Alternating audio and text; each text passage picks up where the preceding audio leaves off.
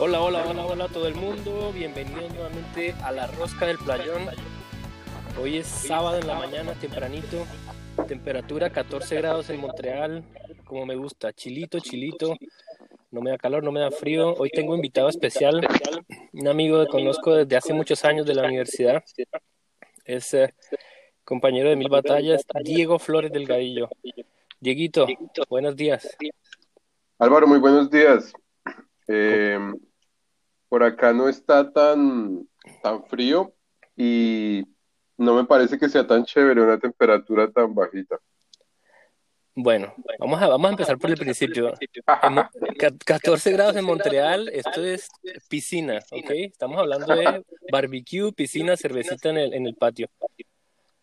Hace, hace poco leía un, un texto de esos estudios que pululan por internet que decía que habían encontrado que las personas eran más felices entre los 20 y los 28 grados centígrados. Sí, tiene sentido. Yo, a- a- yo, yo prefiero el frío que el calor, la verdad. Y yo estoy entre 18 y 22, estoy contento. Yo entre 20 y 30.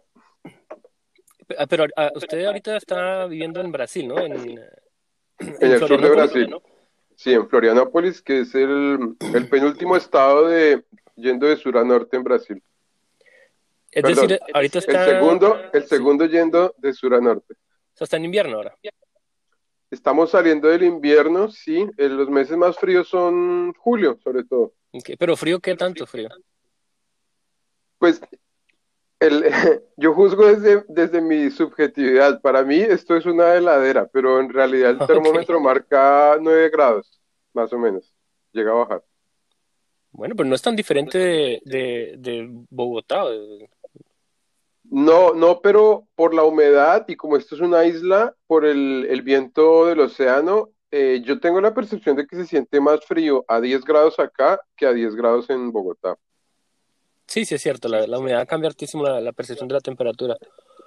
Bueno, pues en- no es un secreto para nadie que acá el, el invierno es eh, infernal y estamos hablando de los peores días, puede ser menos 40. Uy, Y es tan, es, es- es tan frío de verdad que afecta incluso la manera como se transmite el sonido. es decir, Si yo estoy, yo estoy, digamos, a, a una cuadra de una persona y la persona me habla en voz baja, yo escucho. Las moléculas de aire están, están, están más juntas y más quietas y la- el sonido se transmite eh, mejor, más, a- más lejos. ¿y, y será que por eso tenemos esa asociación tan fuerte como a la paz y a la tranquilidad que da el, el invierno? Yo creo que sí, un poco, porque la verdad todo, el tiempo se, como que se, se, se- todo se pone más lento. No Vea, hay, pues. no hay muchos, eh, no hay muchos pájaros, no hay hojas, no hay insectos. El, el- el- la sensación de, no sé, como, como de muerte es evidente. O sea, es, es- si usted está, digamos, en una ciudad caliente, 40 grados, está haciendo calor, uno se alza a la sombra, se quita la camiseta y ya está. Pero uno a menos 40 grados, si no tiene la ropa que es y no busca abrigo serio, muere. O sea, es, es como la, la- la- la- muerte es más real, ¿me entiendes? Eso pasa. Más, más inminente. Sí, exacto. O sea, uno, uno sale a, a- a- a la calle y en 5 o 10 minutos ya uno, uno sabe que, que está como contra el tiempo. Es decir, si uno, si uno se queda afuera parado en la, en la, en la calle 15, 20 minutos, empieza a sufrir, empieza a sentir las piernas frías, la cara se congela, uno no puede empezar, no puede hablar, empieza a no poder pensar después de media hora, 40 minutos. Me pucha. Sí, es, es, es, es, es interesante. Pues de- dentro de los, dentro de los clichés que la gente tiene de, de Brasil, uno es que es un país enteramente tropical, ¿no? O sea, que Brasil es playa, brisa y mar Todo el año en todo el litoral y, y el sur, los estados del sur, Santa Catarina y, y Río Grande, tienen las cuatro estaciones, alcanzan a tener un invierno, sobre todo en el interior, en la sierra. El invierno sí ya pega más duro, en la, en los picos de las montañas alcanza a veces a nevar, eh, y pues eso también genera otro tipo de arquitectura y otra forma como de otras rutinas. Está, hay, un poquito de retorno cuando yo hablo. ¿Me está escuchando por, por autoparlante, altoparlantes? Lo estoy escuchando con audífonos. Ah, ok, hay un poquito de retorno. Eh, ok, ¿cómo es la arquitectura en las montañas? ¿Qué diferencia tiene? Pues aquí al sur, como, bueno, igual como aquí al sur, eh, sobre todo estos dos estados que le decía fueron recolonizados a comienzos del siglo XX, barrieron casi con, con la población indígena autóctona y el estado brasileño empezó a traer eh, inmigrantes europeos, entonces el, el, sur de Brasil es blanco. Eh, aquí en el interior hay pueblos como Pomeroji, que son, usted entra y parece que estuviera ah, eh, caminando por un pueblo de Alemania, del interior alemán. Sí. Entonces está esa arquitectura que uno tiene muy asociada a esos lugares de casitas con ventanas pequeñas para protegerse del invierno, con techos a dos aguas, eh, muy europeo, ese tipo de arquitectura del interior. Pero la, pero la cultura la gente es más brasilera, me imagino. La cultura es más brasilera, sí, claro, pero de todas maneras aquí, o sea, como igual es el sur de, Brasil es blanco, se sabe blanco y se cree blanco, también es el más conservador, es el que aquí Bolsonaro, por ejemplo, en las elecciones barrió. Sí, así como, como Lula barre arriba en, el, en, la zona más pobre en el norte de Brasil, aquí en el sur barrió Bolsonaro. Entonces aquí la población es muy como muy afín de lo europeo, porque se creen o se quisieran europeos. Claro, hay, un claro. Chiste, hay un chiste que es común, o sea, un chiste que ya es como parte de la cultura popular y es que toda la gente que está aquí para el sur está en algún momento de un trámite con la embajada de Italia o con la de Alemania porque tiene un tío, un abuelo, un tatarabuelo de allá buscando nacionalidad de, de algún país europeo. Sí, sí, sí, claro. Bueno, y, hay, y hay pueblos de esos del interior donde el abuelo o la abuela habla alemán y, y, y el portugués lo, lo, tropieza, o sea, su, su lengua nativa sigue siendo el alemán. Sí, claro, o sea, son una o dos generaciones máximo. Exacto. Y, y la, ¿cómo se llama? La, la, población japonesa, ¿qué tanto es? Porque yo también he escuchado que muchos japoneses vinieron después de la guerra. Uy, hay, hay, hay un montón. Yo creería que, yo creería que ellos ya están más eh, eh, homogeneizados dentro de la sociedad brasileña y están más concentrados hacia, hacia el estado, los estados del, de la zona donde está Sao Paulo. Están más por esa región. Ok, ok.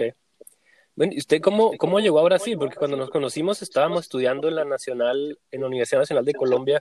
Estamos hablando del año 2000, ¿qué? ¿2003? 2002? 2003, en 2003 empezamos el pregrado, sí. Sí, empezamos a estudiar historia Ajá. y usted finalmente decidió cambiarse a filología. Francés. Sí, y bueno, cuénteme cómo, cómo fue el proceso, ¿Qué, qué, qué pasó ahí? Bueno, pues yo arranqué francés al hacer el pregrado y ya yo creo que el, a, fin, a, finales del primer semestre, pues yo sabía lo de la posibilidad de hacer el, el qué, el estallo, la pasantía en Francia como profesor de escuelas públicas francesas. Uh -huh. Entonces yo desde primer, así me acuerdo mucho, acabando el primer semestre fui a mirar eh, a la página de la embajada y los requisitos y las cosas que tocaba tener para poder aspirar a esa, a esa posibilidad y de una me encontré con que había una limitación de, de, edad, porque yo empecé el pregrado de francés con 28 años y un uno no podía, sí, exacto, un bebé, y uno no podía aspirar a esa, a esa práctica en Francia si tenía más de 30 años al momento creo que de hacer la solicitud o del viaje. Igual no me daba por ningún lugar. Pero que vayan a tan arbitrarias, o sea, como si después de 30 años que no nos sirve o qué. Exactamente. Pero eso me hizo como de entrada eh, ya desistir de esa posibilidad y, y empezar como a, a, contemplar otras opciones eh, y a mirar becas y cosas así. Eh, había una beca en Besanzón que estaba, o sea, estaba casi que mandada a hacer para mí por el tipo de estudios, por los requisitos. Uh -huh. Y me acuerdo que acabando el pregrado mandamos los papeles una amiga, el novio de mi amiga y yo. Y el mejor perfil era el mío después el de mi amiga y de tercero el del novio de mi amiga. No me gusta para dónde va esta conversación. a mí no me gusta para dónde llegó. Y resultó que cuando llegó el resultado, le dieron la beca al novio de mi amiga y no a mí ni a ella.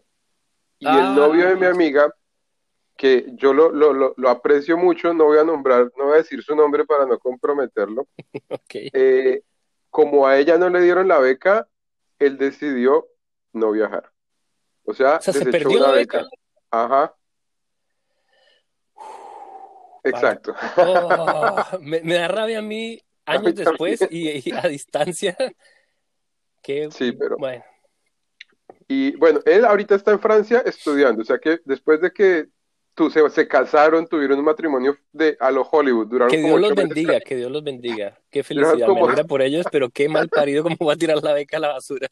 No, imagínense, duraron como, como ocho meses casados, una cosa así, y ya ahorita pues se separaron, el mal le dio muy duro, y ahorita sí está en Francia estudiando, o sea, le tocó pasar por un montón de cosas para darse cuenta de que por ahí no era. ¿Y usted ya llamó a la pelada a gusanearla, a sacarla a bailar? ¿o no? ¿O to- Eh, te mantenemos el contacto, somos muy cercanos. Sí, qué tan cercanos, weón. Ella ahorita, ahorita incursionó en la música, ella está haciendo rap y está estudiando canto. Ah, vaina, o sea, es eh, artista. artista. Y entonces el cuento es que como eso no salió, yo terminé el pregrado de francés y empecé a trabajar en el colegio, en un colegio privado de Bogotá, porque la mamá de uno de mis amigos más cercanos era la coordinadora de la sección de secundaria de bachillerato. Y ese colegio a los años, a, a lo largo de los años se convirtió como en el escampadero de los hijos y de los amigos de los hijos, porque prácticamente todos los hijos y todos los amigos en algún momento trabajamos en ese colegio. Ah, qué delicia, qué delicia. Eso me encanta. Eso me encanta porque esa es la esencia de este podcast, ¿me entiendes? La- eh, por eso lo llamo la rosca del playón. Para, para explicarle rápidamente qué significa. La rosca es eso, es estar conectado con la gente que le ayuda a uno a entrar al club VIP, saber, tener la palanca que le ayuda a uno a hacer las cosas. Y el playón básicamente es un, un lugar donde yo crecí. Había unos, unos baldíos, unos terrenos baldíos que era tierra, tierra árida, salada, porque es al lado del mar. Y eso se llaman Sí. playones. Entonces todos mis amigos nos encontramos ahí y ese era el lugar como de, como de juego, como el parque. Entonces todos mis amigos íntimos, los que estábamos ahí, somos la rosca del playón. Entonces por eso este podcast se llama la rosca del playón. Cuando uno está en la pues. rosca y conoce a la gente que le va a ayudar, conoce a la gente que le hace el favor, es cuando le va mejor. Entonces usted estuvo, estuvo trabajando de profesor ahí. Sí, estuve trabajando de profesor. Era un colegio privado, eh, clase media, eh, bogotano, que, pues, como todos los colegios privados, era un, un negocio familiar, pero la, la dueña lo tenía muy claro, ¿no? En la medida que el colegio obtuviera buenos resultados en el ICFES, el Estado le permitía subir el máximo porcentaje anual de matrículas. Entonces, Mm, el colegio estaba totalmente enfocado en que los chicos de 11 obtuvieran buenos resultados en el ICFES, entonces era un sistema de formación súper conservador, súper de cuaderno, de tarea, eh, súper clásico y los presionaban mucho, pero eso lograba que tuvieran en general buenos resultados en las pruebas. ok. Y Pero eso eso fue, también, eso también, qué pena, eso también hacía muy agotador el trabajo, ¿no? Porque tocaba, tocaba hacer muchas cosas y, y esas lógicas de trabajo en Colombia y en particular en el, en el lado de la docencia con niños o con, en colegios y en escuelas es muy salvaje en términos de cantidad de horas de trabajo, en cantidad de chicos con los que uno tiene que estar en contacto y en cantidad de tareas aledañas a eso. Entonces Sí. fue un año, Álvaro, en serio, yo me acuerdo que el primer día de clase fue el director de grupo está todo el día con su curso, porque ese día los conoce, hacen actividades, les toma los datos, les cuenta cómo va a ser el año. Y claro, yo arranqué con esos chicos como a las siete y media de la mañana. A mí me habían dado una guía con posibles juegos y actividades para, para hacerlos con los chicos y una serie de tareas, ¿no? Como venga, tiene que coger el teléfono de los papás, o tiene que coger el correo electrónico, o tiene que preguntarles qué les gusta. O sea, un montón de actividades lúdicas, otras más burocráticas. Y como a las 10 de la mañana yo acabé esa guía que estaba supuestamente diseñada para todo el día. Ah, qué horror. Y le digo a la, como a la, a la que estaba organizando, venga, yo ya acabé esto, ¿qué más hago? Y me dijo, no, si se era para todo el día. Y yo, ay, como chica. Y bueno, el cuento es que ese primer día yo llegué a la casa y dije, yo voy a renunciar, estoy que me muero de cansancio, no sé cómo voy a soportar todo un año haciendo esto. Y el, el colegio tenía, tenía cinco pisos y era más o menos un, un, nivel de secundaria por piso. Entonces los sextos en un piso, los séptimos en otro, los octavos en otro, hasta llegar a los, a los grados undécimos y décimos en los últimos dos pisos. Entonces los cambios de clases eran, eran maratónicos. Usted le podía salir de un sexto para un noveno, era subir tres pisos, y volver al sexto era bajar tres pisos, y salir a descanso era bajar hasta el primer piso, e ir al baño era subir al quinto piso o bajar al primer piso. Entonces eso sumado a tener cursos de 35 pelados es súper, súper, súper desgastante. Yo, yo hice un reemplazo para un colegio en Bogotá también y dictaba diferentes materias eh, eh, asociadas a, ciencias humanas. Entonces, eh, le dictaba como geografía a los de séptimo y historia a los de décimo y así. duré como dos meses solamente un reemplazo. Y tuve, tuve, suficiente experiencia para decir que no quería ser profesor de, colegio. Es, es, terrible porque, porque uno se para a hablarle a estos pelados que no les importa un culo lo que uno esté diciendo. Y uno tiene que hacer como, entre niñera y papá.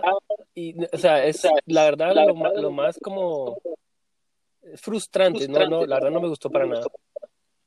Pues a mí, a mí me gustó trabajar con los pelados y yo creo que incluso con la falta de herramientas que yo tenía, porque a mí nunca me formaron como, como docente y yo creo que entre, entre más pequeño sea el grupo con el que uno va a trabajar, más herramientas debe tener uno. O sea, para trabajar con niños de 5 años uno debería tener un montón de formación encima.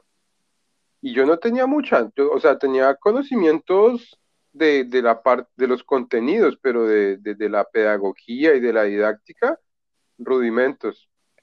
Y con eso yo creo que logré, o sea, sin, sin que haya sido una cosa ideal, pero logré como algo con algunos grupos o con algunos chicos, pero, pero la rutina era, era matadora, Álvaro. Yo tenía, no sé, como cuatro, como una hora libre por día, más o menos, de lunes a viernes. Pero esa hora libre era libre entre comillas, porque era la hora libre en la que, ay, que llegó el, el papá de no sé quién que necesita hablar con usted que llegó la mamá de no sé quién que necesita hablar con usted, que tocar arreglar este problema, que el, yo era director de curso, entonces también sucedía que me llegaban los chicos de mi curso en cualquier momento del día a decirme, no, es que estábamos jugando y Pepito rompió un vidrio. ok. Entonces era una semana de 8, de 8 10 horas todos los días y llegar a la casa a preparar clase entonces la rutina era agotadora. Yo los viernes, yo los viernes, a mí se me acabó el viernes de fiesta. Yo el viernes salía para la casa a dormir. Completamente todo, agotado. ¿Todo esto es antes de que estuve, eh, empezara historia o después de que terminó? Cuando acabé francés. Cuando acabó francés. Ok. Pero, ¿por qué, decidió, ¿por qué decidió salirse de historia y, meterse a, a francés? Ay, Álvaro, que me estaba cerrando una ventana, no sé si escucha, pero están haciendo una obra muy cerca aquí a mi, a mi casa, entonces de pronto se escucha un poquito de ruido. No, no, está bien. Ah, bueno. Pues no sé, yo me desencanté de historia, creo que tampoco le vi como mucho, no me vi como, no vi la perspectiva de qué iba a hacer con ese pregrado una vez lo terminara, o sea, yo no me veía ubicado como como egresado de historia haciendo nada. Ni siquiera me veía como profesor de colegio con esa formación. Ok. Y yo estaba también en un periodo muy, como en una crisis existencial, como que yo no sabía para dónde agarrar. Y creo que en parte tenía mucho miedo también de salir al, al mundo real, al mundo fuera de la universidad. Entonces, o sea, ¿se cree que eso, eso estaba como los, em, como los estudiantes que toman la carga mínima para poder quedarse en la universidad durante 10 años. Yo creo que algo de eso hubo, sí. Entonces yo empecé a pensar, pues me, hago, me hago un pregrado. Y yo miré y literatura era, literatura era anual, se entraba anualmente y yo quería entrar en mitad del 2008. Yo, entonces, en ese primer semestre hice algunas materias de literatura como así, como, ¿cómo se llama allá en Colombia? como, bueno, como alumno asistente que no está matriculado. yo estaba trabajando, dando clases, haciendo lo que saliera, buscando qué hacer. La beca que supuestamente me había ganado en la Universidad Nacional para hacer una maestría, cuando fui a reclamarla a la universidad me dijo que no había plata y que lo único que me podían hacer era condonarme el valor de la inscripción, pero me tocaba pagar el pregrado. Y encima no había ningún pregrado que me gustara, que me llamara así como mucho la atención. Entonces, yo fui desistiendo por ese lado y en mitad del 2014 vino mi amigo, el que estaba aquí en Brasil haciendo el doctorado. Él se había venido para acá con la compañera en el 2008, el año en el que yo empecé el pregrado de francés, a hacer una maestría en literatura, porque aquí sí es pública la educación. Aquí usted no paga un peso por eh, la formación en ningún momento de la formación si está en una institución pública, incluso el doctorado. Entonces, ellos se vinieron aquí a hacer la maestría, él en literatura, ella en traducción.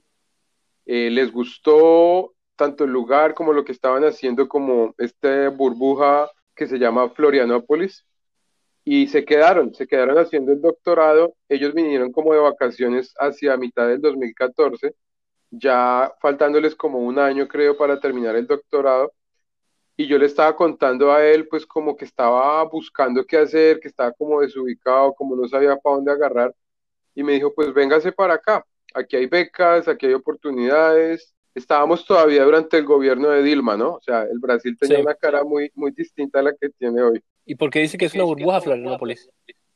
Uy, Álvaro, porque primero, porque es una ciudad que está al sur que es eh, lo que le digo, ¿no? Que es blanca. Cuando yo llegué aquí y me bajé del avión, lo primero que me sorprendió es que yo estaba esperando encontrar una, una ciudad más mestiza, incluso predominantemente oscura, y era una ciudad blanca, muy blanca. Además de eso, es una capital de estado que tiene apenas medio millón de habitantes, que eso en un país como Brasil es una rareza, o sea, las capitales de estado todas deben pasar de un millón normalmente. Eh, además es una isla, una isla que no tiene producción industrial, entonces una gran parte de sus ingresos son la industria de los servicios, en parte también los turísticos. Eh, la calidad de vida aquí es muy elevada comparada pues con el resto de América Latina. Es una isla grande, pero a pesar de ser grande no está urbanizada, yo creo que no está ni siquiera urbanizada en el 40%. Entonces, yo atravieso de un barrio a otro, usted pasa por, por zona, casi que por, por el monte. Entonces es una zona muy, todavía muy cercana a la naturaleza, eh, muy bonita. Es una isla que tiene, aquí hay como 80 playas. Yo nunca he sabido cuántas hay, pero hay una cantidad así que ronda la centena. Tanto así que usted le pregunta a un, a un maneciño eh, y le cuenta cuál es su playa favorita. O sea, tienen una sensibilidad frente a las playas que solo se tiene cuando usted tiene una abundancia suficiente de opciones. Para mí, cualquier playa está bien. Yo soy de Bogotá, o sea, si hay mar. exacto, es que eh, discúlpeme que se lo diga en la cara, pero es que usted es muy boyaco. Usted es tierra fría, páramo, todo lo que todo lo que es frailejón Obviamente, usted lo tiran en cualquier playa y está contento. Exactamente. Entonces, aquí, aquí hay, o sea, prácticamente la isla está rodeada de playas.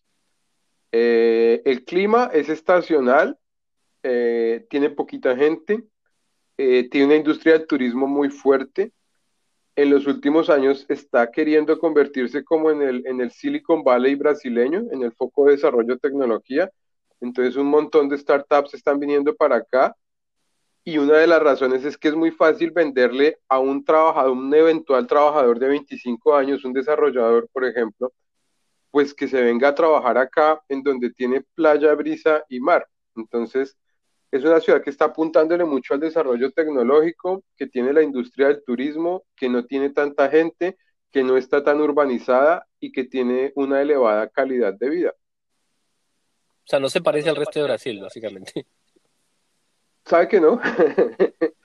sí. y además, y además, además, la Universidad Federal de Santa Catarina es una de las mejores universidades federales de Brasil y pues ya en esos rankings de universidades del mundo o latinoamericanas o cualquiera que sea, debe estar más o menos bien ubicada, que eso también le sube mucho el prestigio, ¿no? O sea, en este momento, en este momento está trabajando, está estudiando, ¿qué está haciendo ahorita? Eh, ¿Le sigo contando y llegamos allá o saltamos para allá? Bueno, entonces, el, el, diga, piénselo así, mitad del 2014, él me dice, pues véngase para acá. Entonces ahí, a partir de ahí empecé a planear el viaje. Eh, viajé en mitad del 2015, pero el ingreso era para, el, para la maestría en literatura, que era la que me interesaba, era para empezar el primer semestre del 2016. Entonces, la idea era venirme aquí el segundo semestre del 2015 a hacer unas, unas eh, materias como asistente, a perfeccionar el idioma y a, o sea, la idea era que estuviera ya eh, acostumbrado, que estuviera ya amoldado a la ciudad al momento de empezar la maestría. Entonces llegué aquí más o menos en julio del 2015 hice eso que le cuento, eh, hacia noviembre me presenté a la maestría con el proyecto, eh, me gané la beca y empecé la maestría en literatura en el primer semestre del 2016. Ok, ¿y, ahorita en qué está, qué está trabajando? Y entonces terminé la maestría. Eh, normalmente el camino que hace casi todo el mundo aquí es seguir con el doctorado pero a mí no me interesaba, no me interesaba el doctorado en literatura por muchísimas razones. Eh, no me interesaba, la parte teórica me tenía agotado, porque aquí la maestría y el doctorado en literatura son súper, súper, súper, súper teóricos. Eh, no estaba muy contento con el ambiente dentro del posgrado y no, no me estaba sintiendo cómodo en realidad. Okay. Entonces yo empecé a mirar a ver si hacía otra cosa y yo ya me había venido involucrando pues con, con clases de español para brasileños, con traducciones, con cosas de esas. Y una amiga que estaba haciendo la maestría en lingüística ya estaba trabajando como profesora de español en una empresa que hace, entre otras cosas, software de administración judicial y ella me empezó a llamar para que le ayudara porque había ido creciendo la demanda. Eh, y cuando la cosa empezó a crecer, esa empresa empezó un proceso de internacionalización y pues las empresas de aquí cuando empiezan a internacionalizarse tienen básicamente o el mercado latino o el mercado de los Estados Unidos. Entonces los idiomas que siguen son español o inglés. Claro, claro. Entonces la empresa empezó a buscar eh, mercados en Latinoamérica y empezaron a, formar equipos eh, de diversas áreas de la empresa en español, programadores, vendedores y otro montón de gente. Y como empezó a crecer la demanda, entonces empezamos a, meternos por ese lado con ella. Ya hubo un momento en el que tocó formar una empresa, constituirla para, para efectos de pago y todas estas cosas burocráticas. Entonces ahí ella me dijo, venga, vamos a armar la empresa, quiere que la hagamos, le interesa entonces la constituimos, eh, hicimos eso y ahí ya casi que recién arrancada la empresa logramos eh, conseguir otro cliente que es una empresa que trabaja trade marketing. Eh, y ahí desde entonces hemos venido lentamente creciendo y aumentando también la, el portafolio de servicios. ¿Cómo se llama la empresa? La empresa se llama Vaivén Hispano. Okay. Estamos prioritariamente damos cursos de español para empresas brasileñas que están en procesos de internacionalización o que ya los empezaron o que los quieren empezar. Eh, ese es como nuestro principal foco. Les tratamos, pues los cursos de empresas tienen ciertas particularidades, ¿no? Ellos tienen muy poco tiempo libre o es muy difícil casar los tiempos libres de ellos con, por ejemplo, un desplazamiento hacia otro lugar. Entonces, antes de que empezara el nuevo, este nuevo anormal, eh, pues las clases eran en las empresas, en los horarios que a ellos les servían, lo cual pues es una gran ventaja para ellos.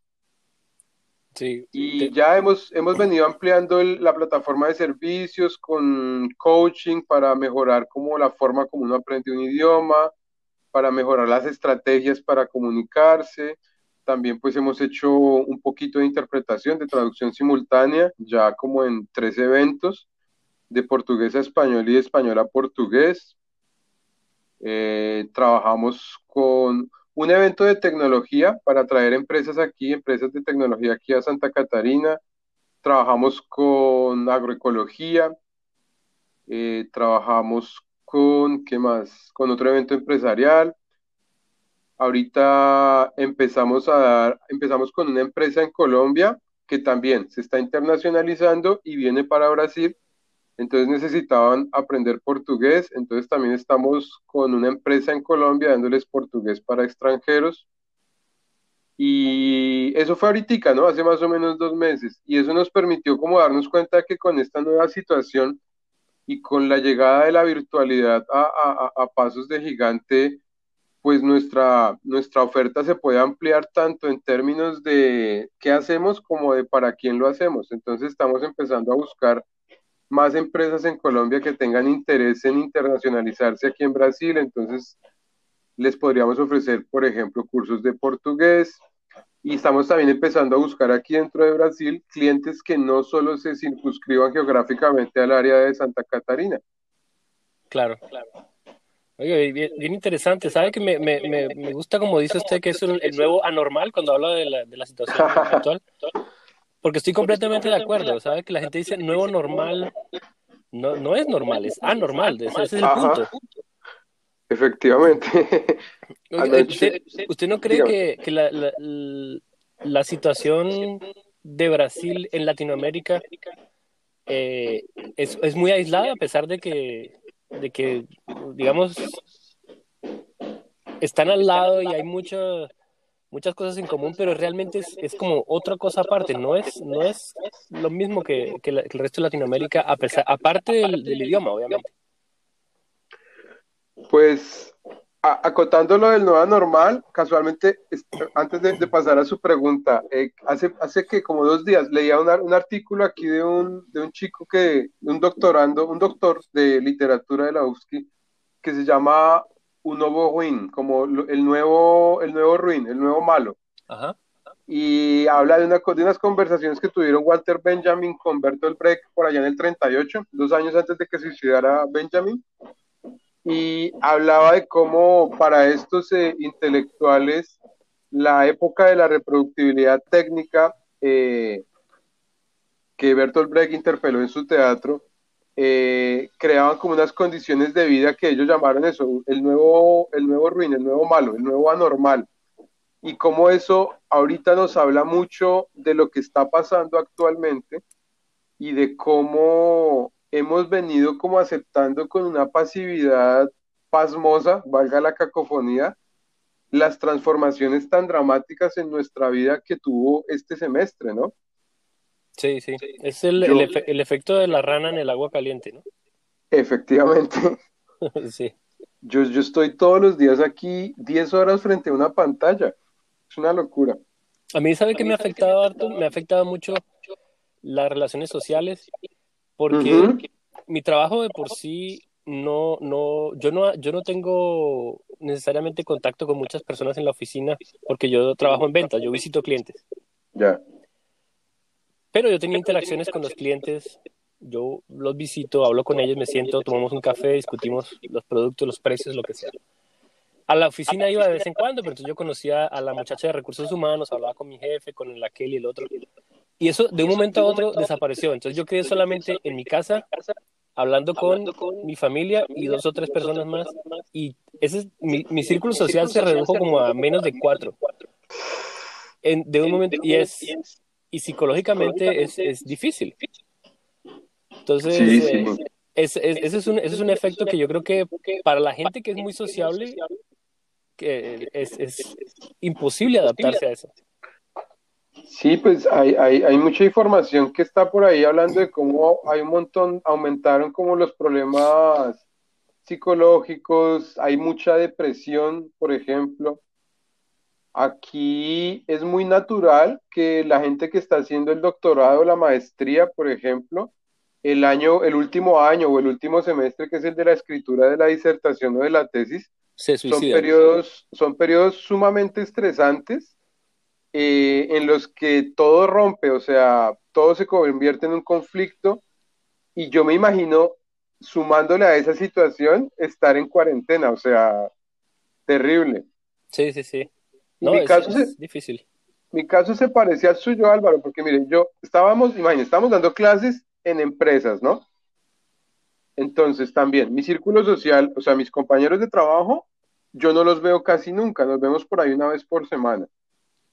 Y las personas con las que yo interactúo son mis estudiantes, pero pues son, es relación profesor-estudiante, y eventualmente uno logra desarrollar algún vínculo de amistad con algunos, pero es una relación...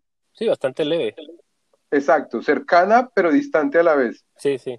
Entonces la, la vida social se daba fuera de mi ambiente de trabajo. Era una cosa del fin de semana, de por la noche, y pues también eso se redujo casi que a cero a partir del momento en el que empezó la, la cuarentena.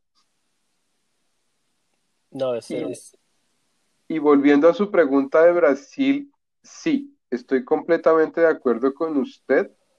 Yo creo que yo creo que eso empieza incluso desde los procesos de colonización que fueron bien diferentes. ¿Diferentes cómo? Porque la colonia portuguesa aquí fue una colonización del litoral.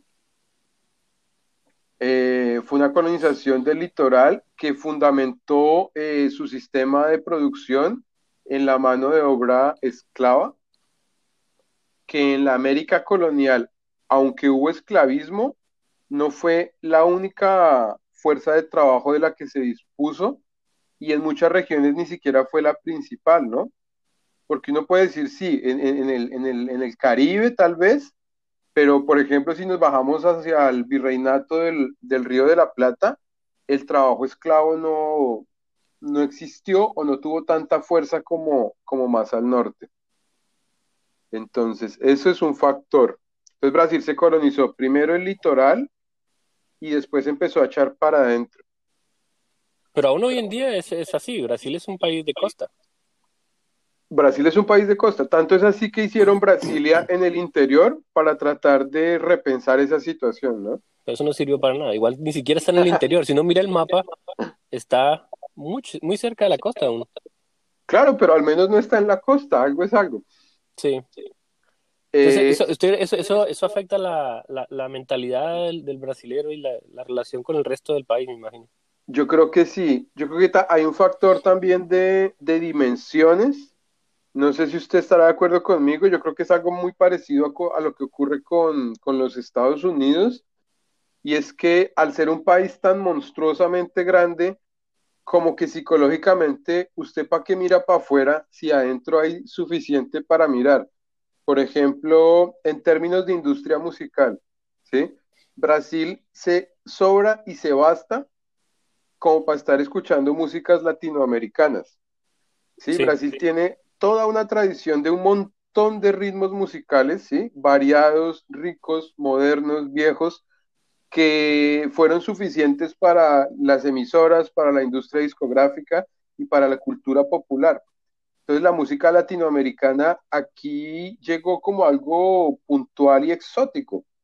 Hasta hace unos, o sea, hasta que empezara la globalización formal, digamos de los años 90, aquí se escuchaba toda la música en portugués. ¿Cuál es, cuál es el, como el impacto más grande que tiene la Latinoamérica hispana en Brasil, en la cultura popular brasilera o en la, en la gente, en la, en la mentalidad brasilera? ¿El Chavo del Ocho? Eh, el Chavo del Ocho aquí se llama Chávez. Sí, sí.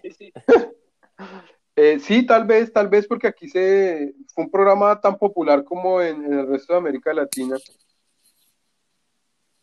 Ese, es, eh, no, pero yo, lo decía como un ejemplo gracioso, pero, pero debe haber. Pues acá, a ver, déjeme pensarlo. En términos gastronómicos también, se bastan y se sobran. En términos musicales también en términos de literatura, casi que también. Eh, impacto de la cultura latinoamericana acá. Es un impacto muy reciente, Álvaro. Yo creo que, es algo que viene de los últimos 30 años, por ahí.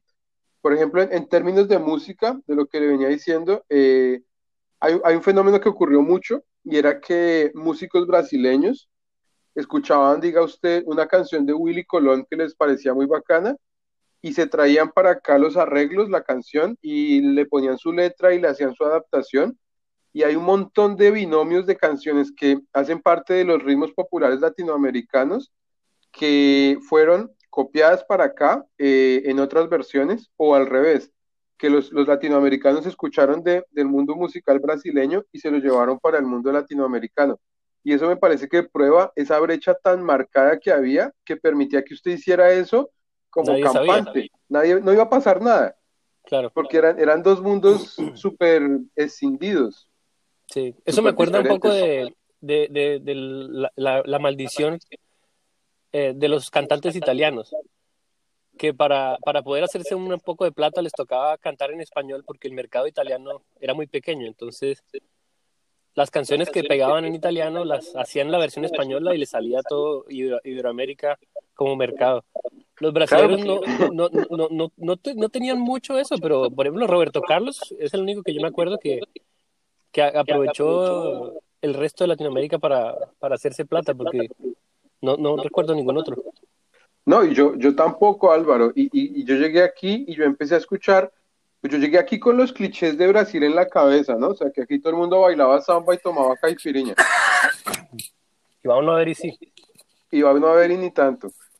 Y, y, y una de las cosas que más gratamente me sorprendieron fue la variedad musical que tiene este país, o sea, la cantidad de ritmos, de artistas, de tradiciones musicales es impresionante. Una cosa, por ejemplo, muy diferente de mi realidad bogotana es que aquí, si usted va a un bar, bar, lo normal es que haya un grupo tocando música en vivo. Ok. Sí, o sea, eso de ir a un bar bogotano a ponerle monedas a una rocola aquí es de, de boteco, o sea, de un de tienda, de antro de mala muerte casi. Ok, ok. Pero en un bar bar, usted normalmente va a escuchar música en vivo y es un país que tiene más, más a flor de piel la música. Es muy natural que en un grupo de amigos al menos un par interprete algún un instrumento musical, que alguien cante como hobby, como pasatiempo, pero igual como con cierta calidad y con cierta con cierto detalle. Eh, entonces, dígame. Es, no, eh, es, una, es una cosa que a mí siempre me ha llamado la atención acerca de Colombia, porque Colombia es un país que se, que se cree muy musical, y en un sentido lo es, hay muchos ritmos y hay mucha música, y la gente siempre está escuchando música en... Eh, la música está presente en, todo, en toda parte en Colombia y hay muchos artistas de renombre y tal. Pero en general la gente como tal no sabe cantar y no toca instrumentos. Les gusta el ritmo y les gusta bailar, pero, por ejemplo, acá, acá en, en, en, Montreal hay, está la cultura francesa, obviamente, y la gente a veces canta canciones eh, tradicionales francesas. Y la entonación que hacen es una entonación como real, como una persona que, que está cantando las notas y tratando de seguir la melodía bien. En Colombia yo me doy cuenta que cuando la gente canta, simplemente grita la canción. ¿Sí me entiendes? Sí, yo creo, Álvaro, que yo creo que en Colombia nosotros vivimos la música como muy fiesteramente, o sea, yo creo que nosotros sentimos mucho la música como música igual fiesta, o música igual tristeza, o música igual emborracharnos, pero no la música en sí misma. Tal vez no sé si sea por ahí, pero, pero tiene razón, en Colombia no es normal que la gente interprete en sus ratos libres un instrumento musical. Si, no, si alguien en una fiesta empieza a cantar, la gente lo mira raro. Es como este man que le pasa. Exacto. Sí, en cambio aquí, aquí la música se vive más a flor de piel. Eso pues genera otro tipo de relación con la música, con los instrumentos, con la producción musical en sí misma. Y como lo que le digo, como esto es un país, esto es un país tan grande, entonces hay un montón de artistas que tienen un montón de relevancia local, pero si usted se sube dos estados, allá no los conoce nadie. Sí, pero aquí hubo gente que creció con ese grupo, o sea, que fue el grupo de su adolescencia con el que tiene un vínculo afectivo, pero usted se mueve dos estados y nadie conoce a ese grupo que para otras personas fue importantísimo. En cambio, no sé, usted y yo, nuestra generación, uno dice, no sé, los prisioneros y es toda Latinoamérica, ¿sabe? No, yo no soy comunista, gracias, no, no me metan en eso. No, pero sí, es, es cierto, en, en, en, ¿cómo se llama? En Colombia pasa eso un poco con el vallenato. Hay gente que, que de, de, de, esa zona específica de Colombia y no le interesa otra música y tienen todas sus referencias atadas al vallenato y, ya está. Entonces me imagino que es más o menos lo mismo, pero en una escala obviamente absurda, mucho más grande y muchas más fuentes de, de, música. Sí, sí, entonces yo no sé, yo me hago, volviendo a lo que usted me preguntaba, yo me hago como una imagen de cómo Brasil se, se construye a partir del litoral, de alguna manera es como si decidiera darle la espalda al resto del continente, darle la espalda a la América hispana. Entonces, casi todo el siglo XX, Brasil está en la suya, no, no, tiene, no tiene mucho interés por lo que está pasando más allá de sus fronteras. Que encima es algo involuntario, ¿no? Sí, es involuntario. Entonces, Brasil se desarrolla, eh, tal vez el mayor nexo de Brasil sea aquí al sur, con los países del cono sur, con Argentina y Uruguay. Aquí a estos dos estados llegan muchos argentinos y uruguayos en verano a, pasar las vacaciones, tienen en común el consumo de carne como una cosa culturalmente súper marcada. Los gauchos argentinos aquí se llaman gauchos y mm. eso tal vez aquí es donde están más cerquita como a la cultura hispana. En el norte también tienen ciertas cercanías por allá en las zonas limítrofes, pero en general es un país que, que se desarrolló eh, gran parte del siglo XX eh, sin tener como mucha cercanía con el mundo latinoamericano. yo creo que en, en, en, Bahía y en Recife están más cerca del África que a, que Latinoamérica. Sí, sí, totalmente. Y en términos de gastronomía, usted va y mira muchos de los platos típicos de Bahía tienen ingredientes que vienen de África y tienen cosas, formas de pensar la cocina muy cercanas a las culturas africanas, más que a las, latinas. ¿Cómo, cómo, es, cómo es la movida intelectual y literaria y, por ejemplo, el cine? ¿Qué tal está en, Brasil? El cine brasileño. Bueno, pues el, cine brasileño tiene, tiene incluso sus propias eh, vanguardias, ¿no? Tiene un nuevo cinema brasileiro, los años 60, 70, con Glauber Rocha y otra gente que hizo cosas súper interesantes, eh, muy, muy no diría heredero, pero cerca, cerquita, cercano un poquito a la, a la Nouvelle Vague francesa. Eh, tiene a Sedu Caixão, que es el primer director de cine de terror brasileño, que se convirtió en un ícono, o sea, un personaje en sí mismo, el personaje que él hacía, y que era un, cineasta bastante interesante, que se murió, se murió este año, si no estoy mal, Sedu Caixão. Eh, y actualmente tienen, hay estipendios estatales y hay una producción, hay una producción que yo llamo tipo Caracol, solo que aquí la produce la Globo, ¿no? Que son esas, esas comedias muy localistas, con un humor muy facilón, que le pegan a un público, ¿no? Porque de todas maneras si se hacen es porque les va bien en taquilla. Muy... Sí, el, el, McDonald's del cine. Exacto, sí, sí, en Colombia tenemos la saga del paseo, Aquí hay una saga. ¡Ah! Ah, necesito sal y limón para bajar ese comentario, qué horror. Aquí, no me acuerdo del nombre ahorita, pero aquí tienen una saga que cumple más o menos la misma función, solo que aquí se trata, es esa comedia de enredo en la que dos personajes intercambian cuerpo.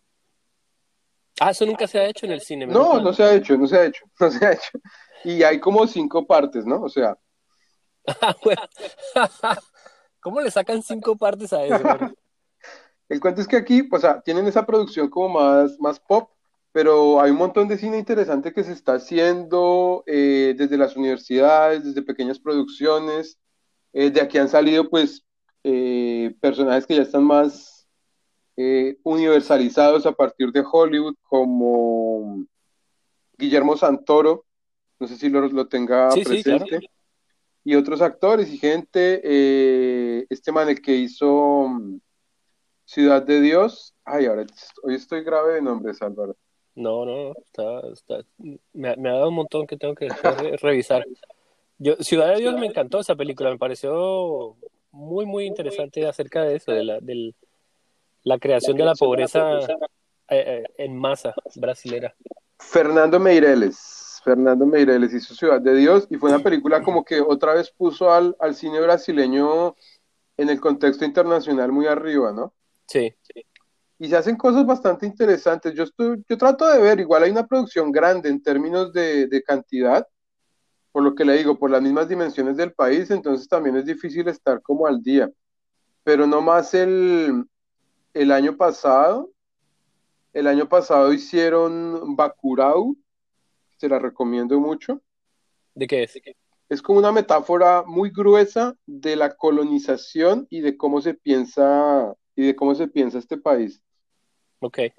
Eh, es bien bacana y me gustó bastante esa película. Sabe que tengo, tengo buenos, buenos recuerdos de, de las recomendaciones que usted me daba cuando estábamos en la universidad, porque a mí me, gusta mucho el cine, pero yo no conozco. Me Ajá. acuerdo una que me recomendó que se llamaba, una película coreana que se llama El Arco. Ah, es re bonita esa Esa película. me encantó y, se- y- y la, la quiero volver a ver y no la he podido encontrar. Esa no se me olvida. Voy a buscar el, el link. ¿Usted descarga películas? ¿Ve películas legalmente? No, ¿Cómo yo veo solo legal, yo jamás, nunca me ha gustado la ilegalidad, jamás he descargado nada que sea ilegal. Ok. Eh, esa del arco, yo creo que la vi, yo, yo iba mucho a, la cinemateca ahí de la de, de- a las cinematecas del centro, esa yo la tuve que haber visto ahí en el centro, una muy buena película. Sí, sí, sí, muy buena. Entonces sí, aquí, aquí se está haciendo cine interesante, se están haciendo cosas bien bacanas, esa de Bacurau tal vez fue la mejor película brasileña, brasileña del año pasado, aunque la que terminaron enviando a los Óscares, que no la he visto, que es como un drama que se desarrolla creo que en los años 60, me dijeron que también valía mucho la pena. ¿Cómo se llama? Eh, ah, no, Álvaro, estoy re perdido. Para andar mezclando alcohol con barbitúricos. Puede ser, puede ser. ¿Es, es eh, una producción completamente brasilera o es, eh, porque dice que tiene, tiene mano de Hollywood o es solamente brasilera? ¿Cuál, Bacurau? No, no, la otra que estaba, que estaba hablando. La vida invisible. No, es también enteramente brasileña. Ok, pero está eh, habla- hablada en portugués, ¿no? Hablaba en portugués, sí. O sea, ellos, o sea, toda la producción que ellos hacen es enfocada en el mercado interno. Eh, sí, efectivamente. Ok. Porque Y- y hay, hay- películas que las hacen, las hacen como, bueno, obviamente las de Hollywood ahora están todos pensando en venderla en China, pero a veces, a veces uno nota que hay películas que tienen un tono más internacional. Eso no pasa sí. allá. Cuando pasa, como el centro ya no es acá, tampoco, tampoco son muy, tampoco generan mucho ruido acá. O sea, está- quedan, quedan mal porque no pegan ni adentro ni afuera. No sé, depende de cómo las orienten. No, no me acuerdo ahorita como de ninguna en particular, pero, pero sí, el, el, yo creo que también hay un poquito de chauvinismo y al público, al público mayoritario le gusta ver películas en su idioma. No quiere ir a leer subtítulos. ¿Allá las películas son dobladas o tienen subtítulos las, las que vienen de Hollywood? Las películas que son taquilleras, los blockbusters, vienen en versión, ahorita están viniendo en versión doblada y subtitulada, pero mayoritariamente la mayor parte de las salas eh, pone la versión doblada. Ok.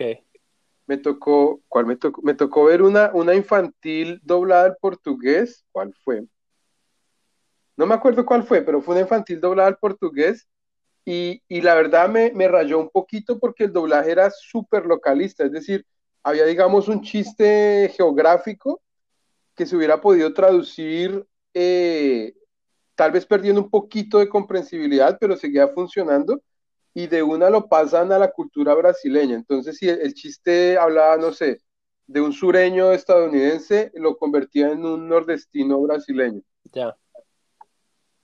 O sea, se- se- le- les, gusta, les gusta bastante su Brasil, se lo, se lo, lo comen al desayuno, almuerzo y comida.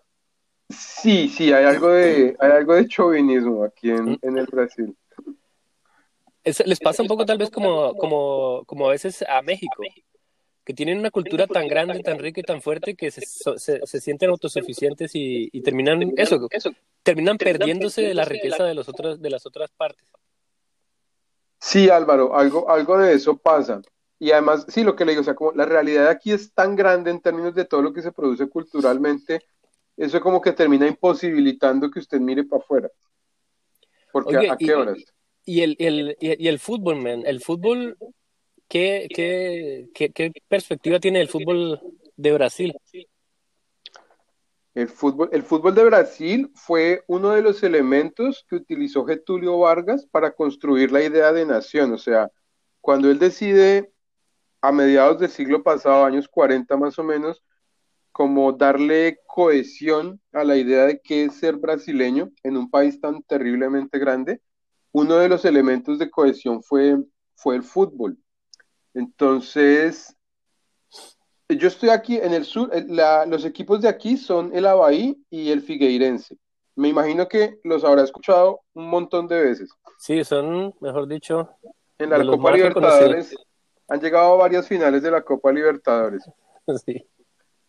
El, fútbol fuerte se vive pues en los estados donde, en, Río y en Sao Paulo, ¿no? Pero en general todo el país eh, yo no sé, yo, yo tengo la percepción de que aquí no somos tan viscerales, no son tan viscerales como los latinoamericanos con el fútbol, pero no por eso no son tan fanáticos. Es decir, aquí hay fanatismo, mucho amor, mucho interés por el fútbol, pero me parece que no es tan no es tan físico, es decir, no es algo a lo que, que uno vea la reacción tan visceral que vemos, no sé, cuando Colombia hace un gol. O sea, no son argentinos, pues no son argentinos ni colombianos, exactamente. Pero sí, o sea, el fútbol se vive mucho acá. Eh, ya se acabó el fútbol de potreros, sí, todo el mundo juega en canchas sintéticas, alquiladas, con tiempos controlados, pero son prácticas que, tienen mucha fuerza.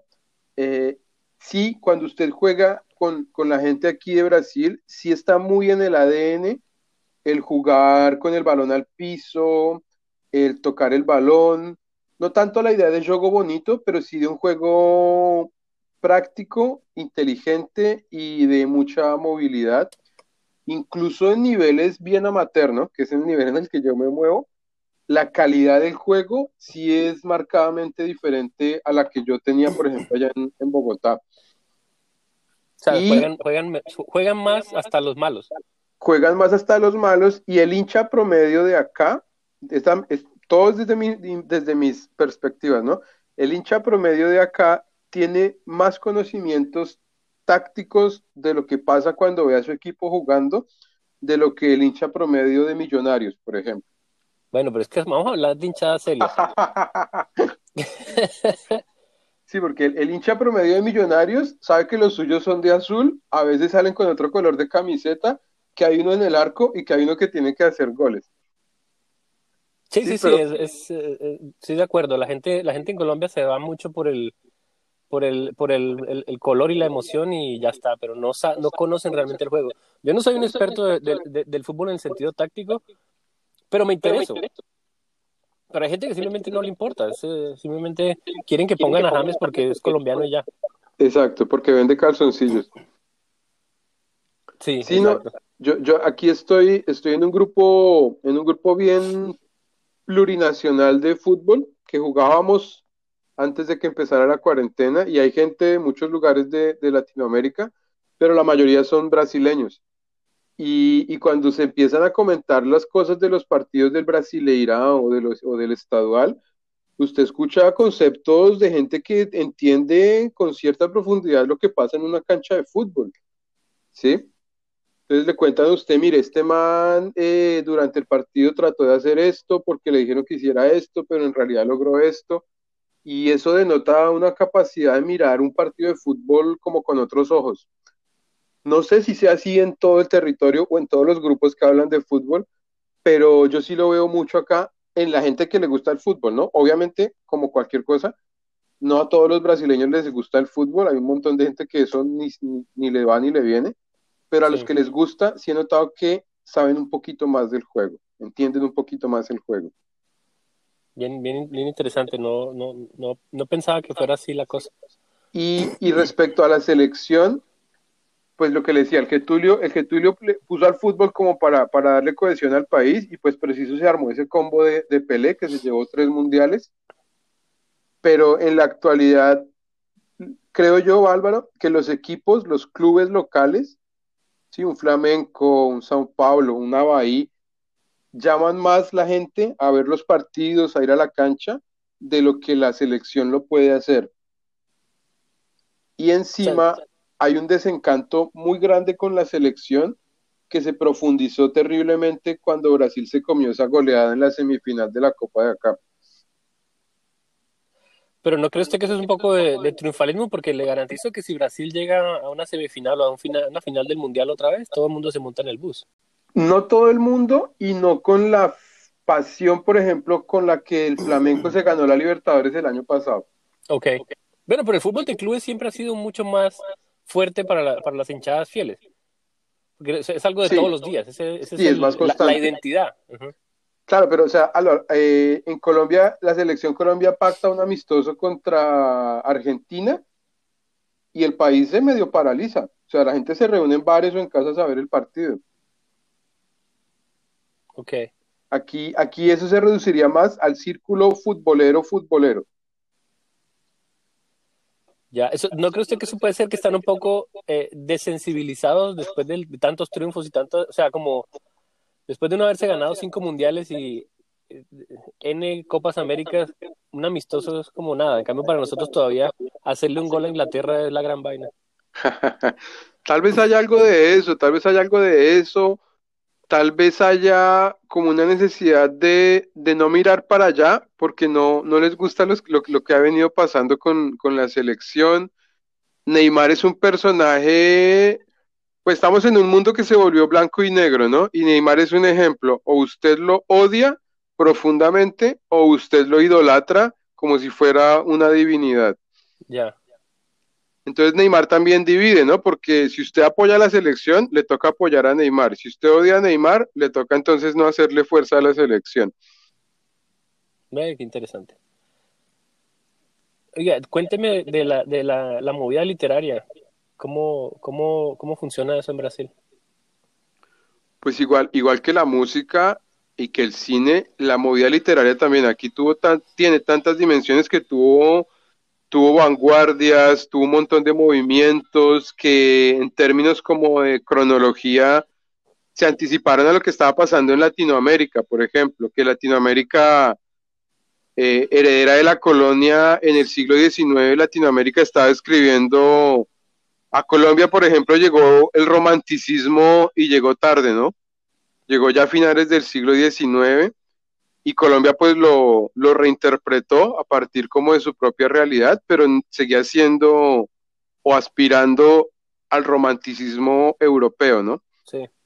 Aquí, en cambio, eh, fue más vanguardista el desarrollo de la literatura, se estaban haciendo cosas mucho más modernas a comienzos del siglo XX eh, obviamente con el eje de las de la, de la, de la de Sao Paulo principalmente y Río.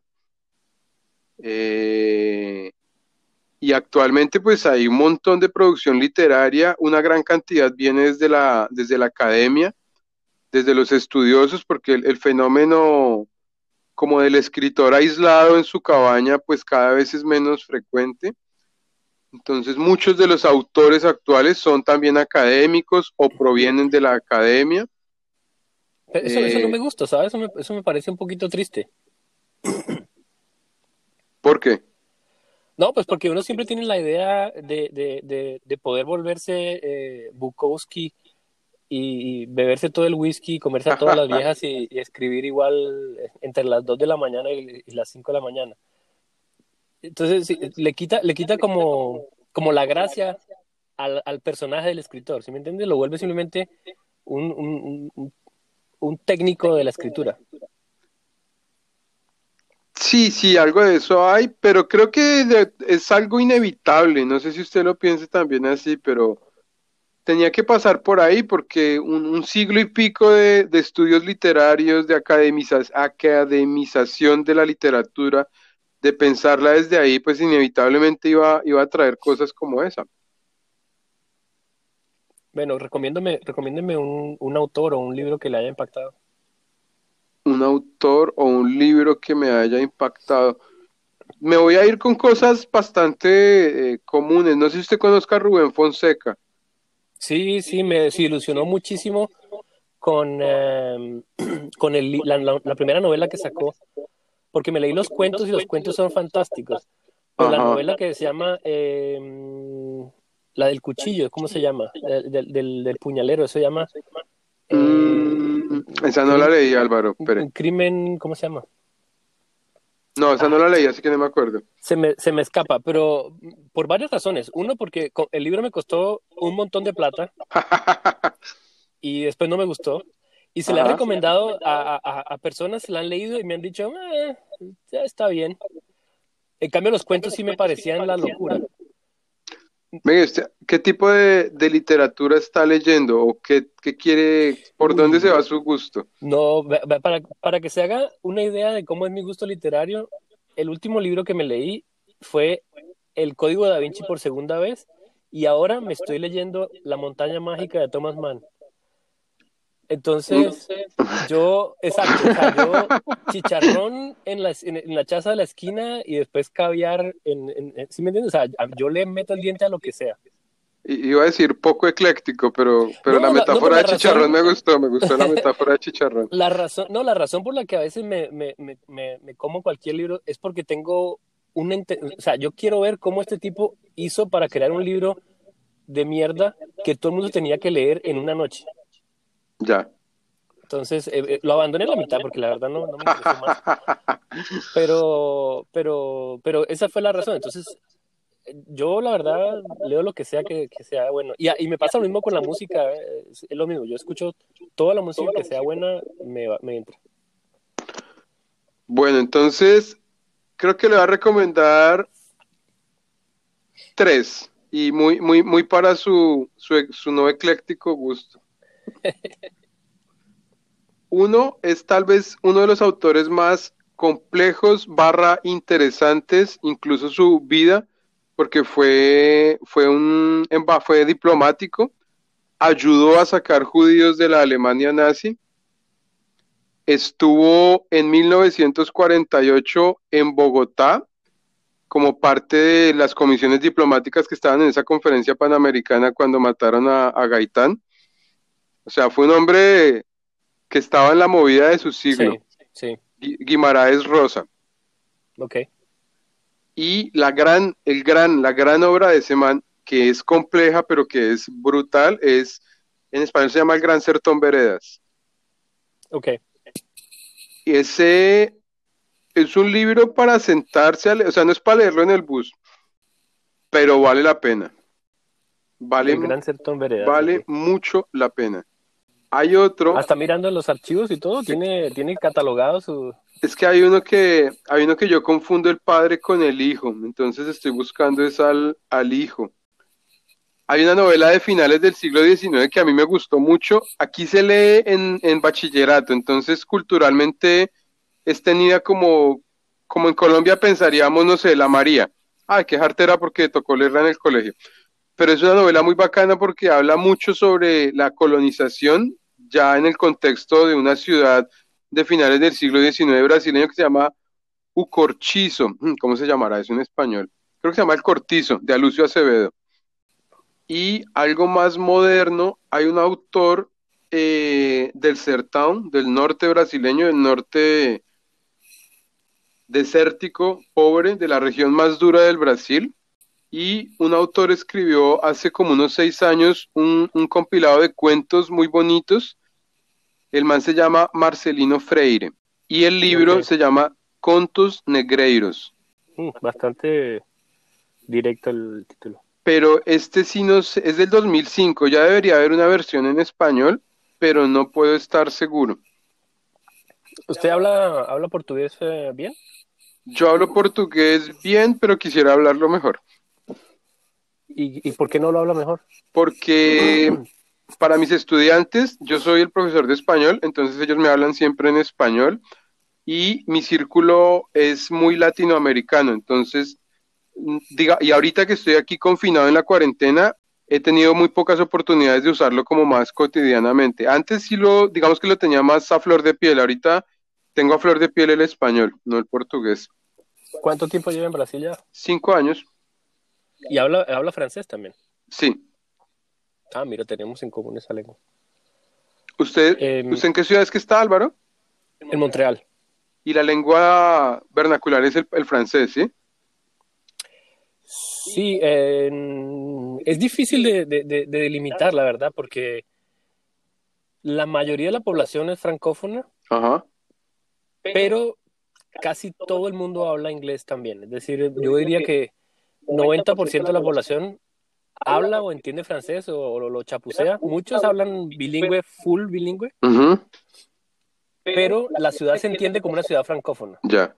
Y obviamente, la verdad es una ciudad, una ciudad alófona, porque aquí hay mil culturas de mil países y todo el mundo tiene su, su, su lengua. Entonces es muy, es muy normal eh, ver personas trilingües, eh, inmigrantes como, bueno, por ejemplo yo, yo hablo español, francés, inglés, y, y asimismo los niños en los colegios, eh, usted los puede escuchar cambiando de inglés a francés a otra lengua como si nada, o sea, en la misma frase hablan dos, tres idiomas y es, es- es bastante interesante. Es una de las cosas más interesantes que tiene Montreal Vea pues. para, para mí es, es eso, es como uno tiene que, es como si usted estuviera trabajando en un, en un celular Android y, y- y iOS al mismo tiempo cambiando las aplicaciones entre una y otra, pero a una, a una rapidez y, y realmente crea una manera de, de- de ver el mundo, una manera de, de- vivir que es diferente a un lugar donde es solo francés o solo inglés. Y, y por ejemplo, usted cuando, cuando se comunica con sus clientes, el idioma normalmente es cuál? Siempre al principio de una conversación con una persona que uno no conoce, Ajá. siempre hay como una introducción, como un momento de, ok, ¿nosotros qué? Entonces, uno, cada uno habla en la, que, en la, en la lengua de su preferencia, pero si uno está dando un servicio, uno está re- eh, obligado por la ley a dar el servicio en francés primero. Ah, vea pues. Y opcional, opcional en inglés, pero es opcional. Es decir, si yo me presento ante un cliente, yo llego y, bueno, le digo de una vez, eh, bonjour, mon nom c'est ta, ta, ta, y comienzo a hablarle en francés. Si el tipo me responde en inglés, yo cambio a inglés y seguimos en inglés sin problema. Ya.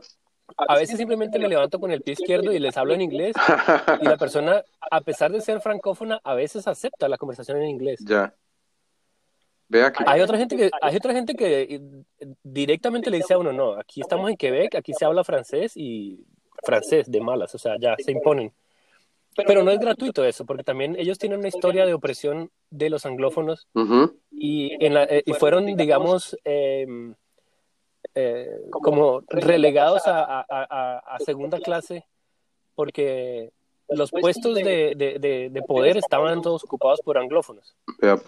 Pues. En los bancos, en, eh, las universidades, en eh, todo, todo, todo era contra los políticos, era controlado por los anglófonos más que todo.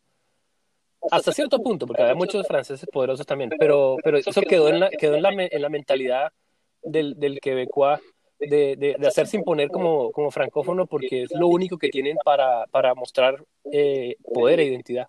Ya. Nos- Pero es muy interesante, muy interesante el, el, el asunto de la lengua acá en, en, en Canadá y sobre todo en Quebec es infinito. O sea, la cantidad de anécdotas. Yo le puedo contar una cosa que me pasó a mí, por ejemplo. Ajá. Yo estaba trabajando. Cuando llegué, trabajaba en una, en una farmacia.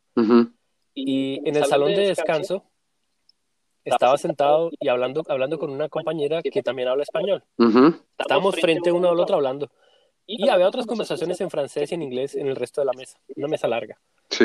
Y de pronto alguien se voltea y nos dice que ¿por qué no hablamos en, en francés? Ajá. Entonces, pues, eh, es, eh, ok, ¿por qué? Porque ambos hablamos español, estamos teniendo una conversación de, privada de nosotros Sí. dos y es el medio más expedito. Claro. Eh, ent- obviamente todo el mundo entró en la, en, en la discusión de por qué teníamos que hablar francés, otros diciendo que no les importaba, que no era problema, y se, se formó como un, un, un momento ahí donde se ve en la vida real el problema que, que es como el problema de Israel y Palestina. O sea, están los franceses, están los ingleses, están los inmigrantes, y ninguno se va a ir para ninguna parte, y en algún momento va a haber esa fricción. la cosa terminó en que mm, mi jefe me vino a hablar, me dijo que, que yo tenía que hablar en francés cuando me comunicara con, con los francófonos o cuando hablara con clientes. Ya. Y yo dije, estamos completamente de acuerdo.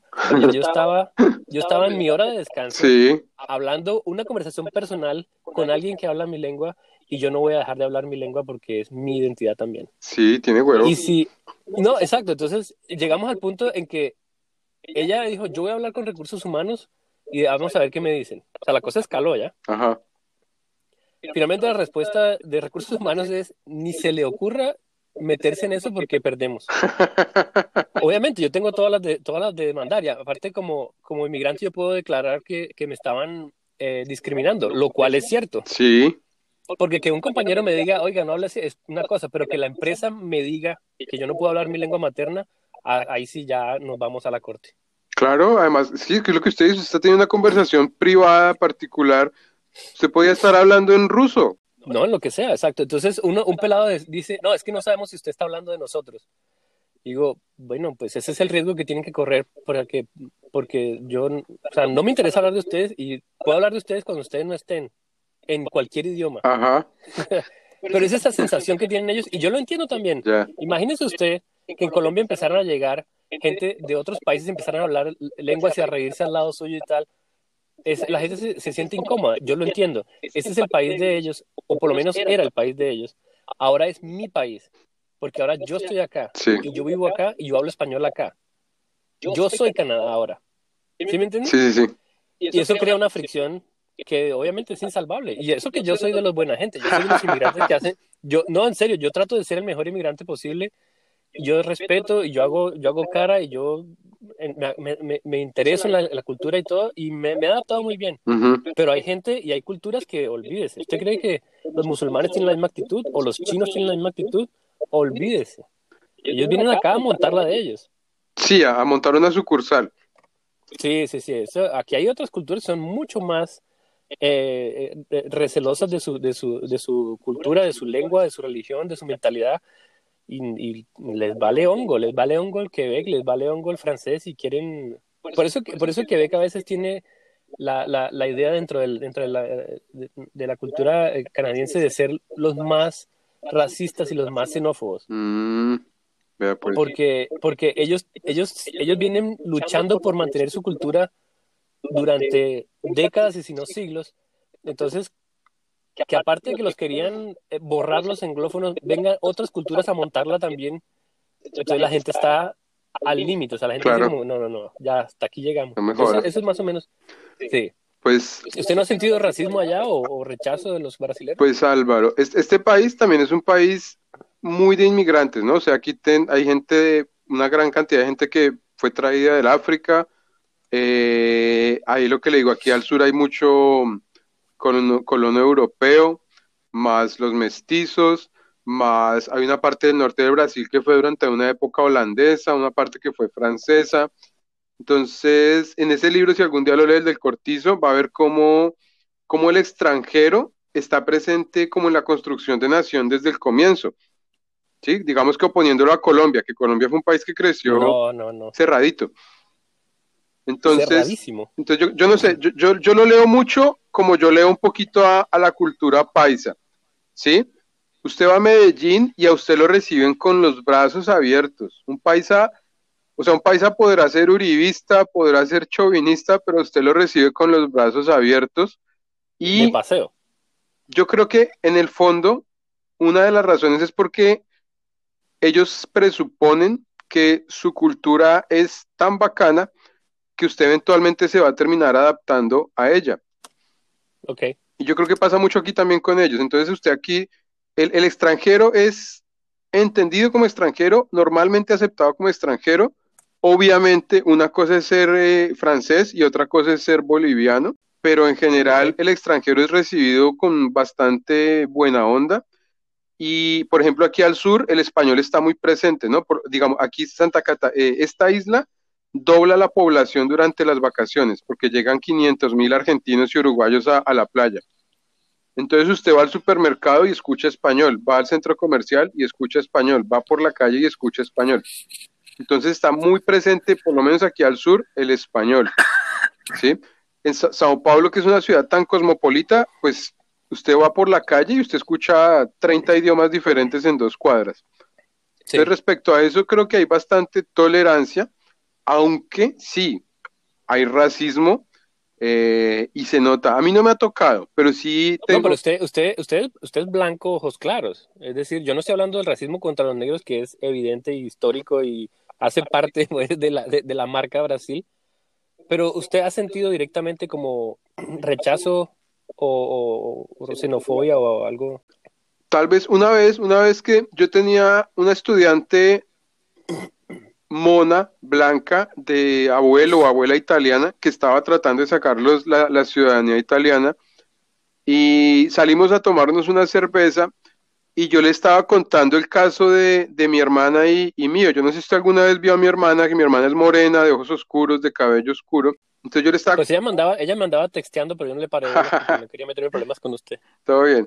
Entonces, eh, yo le estaba contando el caso de eso, pues de que, de que incluso nos habían confundido como con una pareja alguna vez en Corferias, porque somos, eh, nuestro biotipo es muy diferente. Ok. Y yo le dije, ella es morena y yo soy blanco. Y ella de una saltó, no, tú no eres blanco. Claro, claro. Sí, o sea, para los estándares de ella, yo soy mestizo. Y todo bien, yo no tengo ningún problema con eso. Pero eso está ahí, o sea, el, el, el, ese blanco se sabe blanco, se reconoce blanco y a partir de ahí establece unas diferencias. Bueno, pero usted también, usted también hizo lo mismo, usted se reconoce como blanco. Yo no, yo me reconozco como mestizo, pero al contar la historia, pues tengo que hacer ese, ese énfasis. Ok, pero, pero no, no, pero usted es blanco, ¿sí me entiende? O sea, la, tiene piel blanca, tiene facciones blancas, tiene, como digo, ojos claros y todo. y en, el contexto colombiano pasa, pasa de blanco. Pero tengo rasgos, la, tengo rasgos re, latinos, remestizos. Ok. Y, y por ejemplo, o sea, a mí no me pasó, pero a un amigo le pasó que estaba en el supermercado con otro amigo, estaban comprando creo que trago, y se les olvidó comprar, se les olvidó una cosa, entonces uno de los dos se fue corriendo a conseguir la cosa y volvió, entonces claro, se saltó toda la fila porque el otro ya estaba pagando en la caja y de una le salieron un tipo que estaba en la fila con, ay, en su país eso se podrá hacer, pero eso no se puede hacer aquí. O sea, está e, ese, ese racismo, ese racismo, esa xenofobia aparece ahí, ¿sí? Cuando usted entra a juzgar al otro, ¿sí? Ah, nosotros somos civilizados, usted viene por allá de la selva, todo bien, pero hágame el favor y se, y se amolda a nuestra civilización.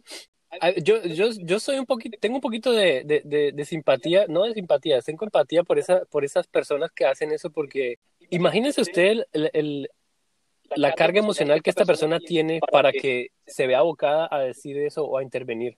Es decir, es una persona que en ese momento la persona no decidió eso. Esa persona lo ha pensado durante ya tiempo y lo ha conversado con sus amigos y, y ha visto cosas y ha maldecido el noticiero diciendo que los inmigrantes lo tienen harto. Sí solo se manifiesta en ese momento.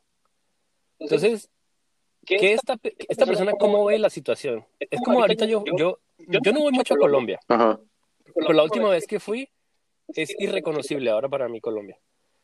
Y no es solamente porque Colombia ha cambiado, porque yo he cambiado también, pero la situación allá, con, por ejemplo, con la migración de los venezolanos, es la locura. Sí. La locura, la locura. Yo no, no, me, no me imaginé que eso era así. Y yo entiendo como lo, lo que es eh, ser migrante porque lo he hecho y porque he hablado con muchos y, ok, yo entiendo. Pero es una invasión. Entonces, uno no puede decir eso porque la gente piensa que eso es odio, que es racismo. No, no, simplemente es una realidad. Hay un sistema que tiene millones de pobres y le estamos echando más pobres de otro lado que, que no hay donde meterlos, ¿sí me entiende? Entonces, ¿hasta qué punto es humanitaria la cosa? ¿Hasta qué punto es económica, la, cantidad de gente criminal que ha venido. ¿Qué pasa con la, la cantidad de venezolanos que trajeron capital y saber y que son, digamos, como dicen en Colombia, que es una de las expresiones más terribles que tiene Colombia, gente bien? Sí, gente de bien. ¿Dónde los mete uno? ¿Sí me entiendes? O sea, porque yo quiero que vengan todos los, todos los que, los que tienen algo que aportar y que valen la pena, entre comillas. Pero hay gente que es que se está muriendo de hambre, weón. Entonces, ¿qué hacemos? Y llegan, llegan a Colombia y usted empieza a ver que ellos empiezan a meter por las grietas. Sí.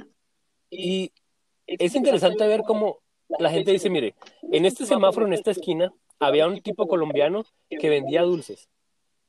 y llegan dos venezolanos que tienen más hambre que él y venden dulces y naranjas y venden eh, baterías y caminan más porque tienen más afán, más, más urgencia.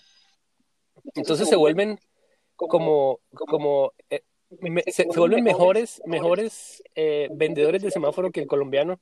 Entonces el colombiano queda resentido porque dice, yo estaba en mi casa, en mi esquina, ya comía mierda en mi situación normal y ahora viene este tipo y me quita el trabajo. Yo comía mierda y me la quitaron. Claro, y ese, ese colombiano que estaba ahí jodido no tiene como suficiente perspectiva o herramientas para entender que no es culpa de ese que llegó al semáforo, ¿no? Que no, también es vive, víctima. vive al día exacto. y exacto, tiene que vender ese día para comer ese día y para pagar la pieza ese día. Es, es una situación muy difícil para todo el mundo, porque el venezolano, ¿qué hace entonces? Sí. Viene caminando desde por allá, porque yo los vi caminando por la carretera de una ciudad a otra caminando es, o sea, es una, es una que uno dice, puta, o sea, esta gente de verdad necesita ayuda, pero ¿cuántos y cómo y hasta cuándo? O sea, no, no, es, no puedo entender todavía la situación allá ni cómo se va a solucionar eso. No, no me cabe en la cabeza todavía. Yo tampoco, yo fui hace dos años y también quedé súper sorprendido, Álvaro, con, pues primero porque, o sea, sí, yo había estado acompañando las noticias y, y sabía pues de, de, lo que estaba pasando, pero yo no me imaginé esa omnipresencia de los venezolanos y también, o sea, yo vi venezolanos, familias en un separador con el bebé en un cochecito pidiendo monedas.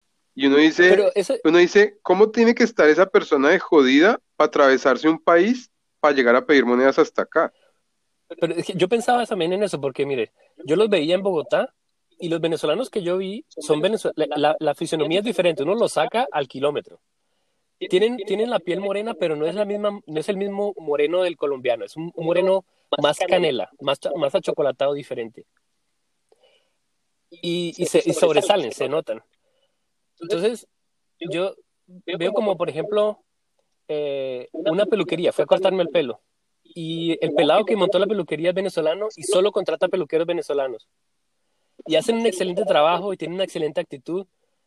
Pero entonces uno dice, ok, este man viene acá, monta una peluquería, excelente, bienvenido, qué excelente trabajo hacen, todo perfecto. Pero solo contrata venezolanos. Entonces, ¿le está quitando trabajo a los colombianos? ¿O está haciéndole un favor, digamos, patriótico a sus, a sus compatriotas? ¿Dónde lo pone uno, eh? Pero mire, mire que si usted mira cifras gruesas, hay bastante información que muestra que estas llegadas masivas de inmigrantes a ocupar eh, sobre todo esos nichos más bajitos del mercado laboral, en realidad no están desplazando tanto tanta gente, o sea, no están dejando tanta gente sin trabajo, porque se ocupan de muchas cosas que, que no estaban siendo suficientemente ocupadas o que eran despreciadas por el mercado laboral local. Sí, sí, sí, no, aparte, toda esta gente que llega está comprando champú y está comprando eh, comida y está pagando arriendo y está, entra a ser parte del sistema. yo, lo, yo, lo, yo lo que digo es, Colombia que es un país que nunca estaba acostumbrado a la migración, de un momento a otro llegan dos millones de inmigrantes, a pesar de que son la mayoría eh, eh, de, cristianos hispanohablantes y más o menos racialmente homogéneos, crean un impacto gigantesco. Sí, y se termina convirtiendo en el chivo expiatorio, ¿no? Porque de repente el país estaba bien hasta que llegaron los venezolanos. De repente no había gente. Estaba bien, el, el, que le diga que el país estaba bien, dígale que me llame no, no, había, no había gente vendiendo en los semáforos hasta que llegaron los, los, los venezolanos. aunque hay algo, algo que también eh, hay, que, hay, que, hay que poner en la ecuación y es que los venezolanos que llegaron son los venezolanos que tienen la el, el, emprendimiento y la, intención de irse, de salir a buscar. Es decir, ya es de por sí gente que quiere algo más, algo mejor y que tiene más energía, que tiene la mentalidad de, ok, no, yo no me aguanto, me voy. Entonces, obviamente, llegan con esta energía, es que son, usted los ve y están como con un voltaje más alto que el resto, ¿me entiende? Entonces es, es, es, es, buenísimo por lo que digo, porque están, como usted dice, llenando un montón de vacíos, mostrando que hay más perrenque que se le puede hacer más, pero también trae una idea distorsionada de qué es el venezolano, por todo lado. Porque los que llegan a robar, pues obviamente son los que no hay que robar allá, vengan a robar acá, pero eso no quiere decir que todos los venezolanos que llegaron son rateros. Lo mismo, los emprendedores que vienen tienen la plata y hacen las vainas, pero eso no quiere decir que representen a todos y así. Yo creo que con, con esos movimientos migratorios masivos, inevitablemente pasan cosas así, ¿no? Digamos, también pasa con los colombianos, ¿no? Que, por ejemplo, Buenos Aires se convirtió en un puerto de llegada de inmigración colombiana y llegó un momento en el que era tan numeroso y tan constante ese flujo que ya empezaron a pasar también atracadores, apartamenteros, narcos, Ah, pues etcétera. No, pues yo, yo, he escuchado que si usted va a Antofagasta todavía encuentra unos cuantos chilenos. Sí, de vez en cuando se ven chilenos en Antofagasta. No, los colombianos son una peste por todo lado. Pero es diferente, es diferente para el colombiano que está en Colombia porque es que en Colombia eso no existía. Sí, es nuevo, es un fenómeno bien nuevo. Eso nunca, nunca había pasado eso. Colombia había resistido la inmigración por muchísimo tiempo, activa y pasivamente, ¿no? Ajá. Yo, bueno. Usted, usted eh, sabía, yo, yo me enteré, yo creo que lo leí hace un par de años, eh, un economista judío alemán que creo que después vino siendo creo que premio Nobel o algo así, un man bien importante, no me acuerdo el nombre, el man hacía parte de un barco lleno de judíos que venía huyendo de, del holocausto europeo y llegaron al puerto de Santa Marta. En esa época el presidente era creo que López Pumarejo, si no estoy mal. Y los manes pidieron permiso para, para desembarcar. Y les dijeron que no, aquí no lo pues, recibimos. Pues, si los judíos mataron a Cristo, ¿cómo se le ocurre que van a dejar entrar infieles? Entonces, Santa Marta es lo más godo que hay. Santa Marta es godísima. Los, los mandaron para afuera, les dijeron, no, aquí no echen ancla, que aquí no los vamos a recibir. Y se vinieron para aquí, para el Brasil, y de ahí salió un premio Nobel. Obviamente, obviamente. Y sí, lo que usted dice, Colombia, Colombia, es que Colombia, en eso de Colombia me parece que es bien particular, ¿no? Porque creció súper, súper cerrada al mundo en términos de inmigración. ¿Sabe que a mí me parece que Colombia tiene más o menos la misma situación de Brasil en el contexto de que es autosuficiente porque las regiones son separadas geográficamente? Y Colombia, es, eh, eh, a ver si me explico. Colombia es un país más grande que la geografía de Colombia, que el, que el, que el tamaño en el mapa. Porque ir de un lugar a otro es muy difícil. Entonces crea una separación en tiempo más no en distancia lineal. Sí. Yo eh, ayer mismo estaba discutiendo eso eh, eh, con alguien y es que la distancia entre Montreal y Ottawa es la misma entre Montreal, entre Bogotá y Medellín. Entre Montreal y Ottawa son, son dos horas y media en carro. Y entre Bogotá y Medellín son, ¿qué? ¿10 horas? ¿15 horas? Yo no sé. Como 9, 11. Ok, ahora vámonos al, siglo XVIII. Móntese usted en una mula por un, camino de piedra bajando hasta el Magdalena, cruce en una chalupa, en fin, toda la, travesía para llegar a Medellín. Entonces Medellín tiene que por sí solo crear su, su, cuento. Su mundo, sí. Y se crea Antioquia y se crea el valle y se crea eh, los Santanderes y se crea el llano y se crea eh, la costa. Y así, son como muchos países pegados con babas y, y, y terminan siendo digamos, internamente un archipiélago de, regiones que, interactúan entre sí y van, van, van creando como esa economía interna, por lo tanto, Bogotá está en el medio teniendo todo, pero mejor dicho, haciendo malabares con el, con, el, con el país. Sí, es cierto. Y, sabe qué me pareció también interesante cuando usted habla de que Getulio Vargas pone el fútbol como, como un, un unificador me parece que también en Colombia pasa lo mismo. La selección Colombia es, es, para todo el mundo la misma cosa. O sea, ¿cómo puede ser que una, un tipo de, de, de, ruana en Nariño se identifique con un guayú en La Guajira si no es por el si no es por la selección Colombia, ¿sí me entiendes? Sí. Claro, pero en Colombia nunca fue proyecto estatal, ¿no? No, no, no, eso no. Eh, eh, yo le iba a decir otra cosa, pero Sí, no, yo estoy de acuerdo. O sea, yo me acuerdo mucho cuando estudiando historia del siglo XIX contaban que para, para ir de la costa a Bogotá tocaba bajar por el Magdalena y si estaba en la época de, de, de, bajo nivel, usted se podía quedar ahí encallado en un, en un banco de arena un par de días, tocaba llegar a Honda y después subir la cordillera desde Honda hasta Bogotá y el viaje podía perfectamente durar seis meses. Sí, yo leí, yo, cuando, yo cuando, cuando estuve trabajando con, eh, con, eh, con el bicentenario de, la independencia de Colombia, trabajé en unos documentales que salieron en televisión y hice la ficha técnica para un par de documentales. Uno es el, documental del Río Magdalena. Entonces leí un montón de crónicas. Y, y fácilmente la gente que iba a, a, París se demoraba más en llegar a la costa que, que de la costa a París. Claro. Y, y, era, y era más accidentado el pedazo hasta la costa que el pedazo hasta París. Obviamente, todo, no, es el peligro todo estaba en, en, la travesía del Magdalena y de subir la loma. Eh, la, la, manera como la gente describe el tránsito de onda hasta Bogotá, por ejemplo. Como la gente empieza a cambiar, el clima empieza a cambiar, la, la, la fisionomía cambia. llegar a la sabana era un, un, un, golpe como si hubiesen llegado a Narnia, güey. Exactamente, otro, otro universo. Exacto, entonces eh, es, es, Colombia, no está, Colombia no está acostumbrada a que llegue gente de otro lado y menos a montarla de ellos. Sí, oiga, me acordé, ya me toca ir terminando porque se me, la verdad se me va a acabar la batería del celular y tengo que ponerme a hacer tareitas. Eh, Tranquilo, compadre, que otro día seguimos. ¿Usted se acuerda de señal que cabalgamos? Sí. Yo no sé si alcanzó a tener o a leer cuando yo, yo, digamos que mi primer gran contacto con la literatura brasileña fue con uno de los autores clásicos al que le publicaron un cuento muy famoso ahí que se llama El, Alienista, y el autor es Machado de Asís. El man fue un, escritor eh, de fines del siglo XIX, bien interesante, muy divertido, y hay una novela que me encanta, hay dos novelas que me encantan de él, una es de un hombre que está al final de sus días contando por qué el amor de su vida se fue al carajo. Y hay otro de un hombre que se está, que ya está muerto, y estando muerto, el mal le hace como una recapitulación de su, de su vida.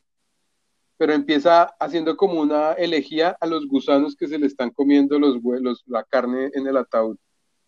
Ah, qué delicia. Eh, esa se llama Memorias Póstumas de Brás Cubas. Y el de la relación se llama Don Casmurro. Las dos no tienen pierde, son tremendas novelas.